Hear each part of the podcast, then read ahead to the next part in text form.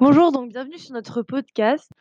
Donc moi je m'appelle Camille, j'ai 15 ans et je vais vous parler euh, du, euh, du réseau euh, Vinted. Donc je sais pas si on peut parler de réseau social parce que c'est pas là où on va faire des rencontres ou on va parler avec des gens. C'est pour vendre des vêtements de seconde main, donc déjà portés, à vraiment trois fois moins cher que le prix d'achat. Donc c'est sûr que c'est hyper intéressant pour ça, parce qu'on peut parfois trouver des prix, des vêtements neufs avec l'étiquette, tout ça, vraiment pas cher. Donc aujourd'hui, il y a 12 millions d'utilisateurs de Vinted dans le monde. Il y a quand même plusieurs problèmes. C'est que les livraisons, parfois, euh, bah, elles ne sont pas livrées à, la bonne, adresse. Moi, ça m'est déjà arrivé plusieurs fois. Et sinon, les livraisons sont juste, juste pas faites. Ou alors, parfois, moi, ça m'est déjà arrivé de dire à une dame que j'étais intéressée par son produit et en fait, elle l'a vendu à quelqu'un d'autre elle l'a vendu à quelqu'un d'autre, quoi. Donc c'est sûr, c'est c'est pas c'est pas c'est pas top, quoi. Et puis il y a aussi des personnes qui ont de «mauvaises intentions» entre guillemets, qui, heu, sont là pour essayer de nous nous acheter nos qui ont déjà mis des très mauvaises notes alors que tout s'était très bien passé pour, heu, nous faire plomber notre, notre profil. Il y a un autre problème qui est assez compliqué, c'est surtout pour les jeunes de notre âge, c'est l'achat compulsif. Donc c'est-à-dire que tout est tellement moins cher que, heu, ce qu'on peut trouver en magasin, que c'est tellement simple en fait d'acheter en un clic que ça permet beaucoup de, beaucoup d'achats, heu, voilà.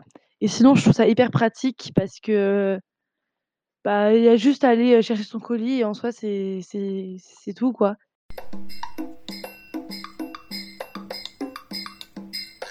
Bonjour à tous, je m'appelle Florence et je vais vous présenter le réseau social WhatsApp.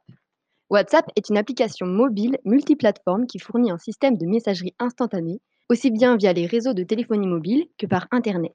WhatsApp a remporté un grand succès au tournant des années 2010.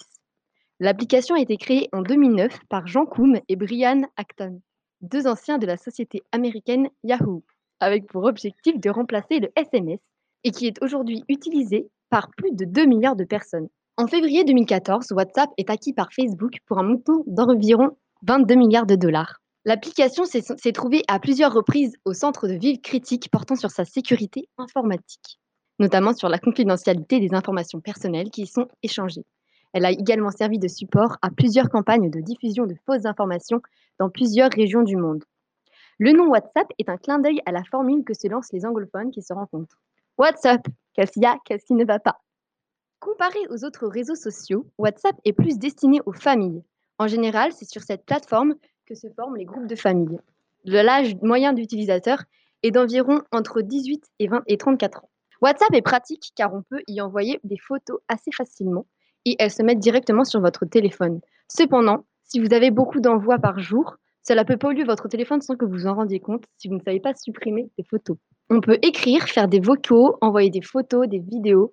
Les groupes sur WhatsApp sont moins on y trouve plus des groupes de travail et des groupes de famille, donc on y passe moins de temps.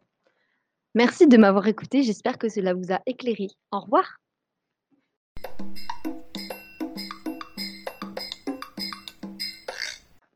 Bonjour, je m'appelle Agathe et j'ai 15 ans.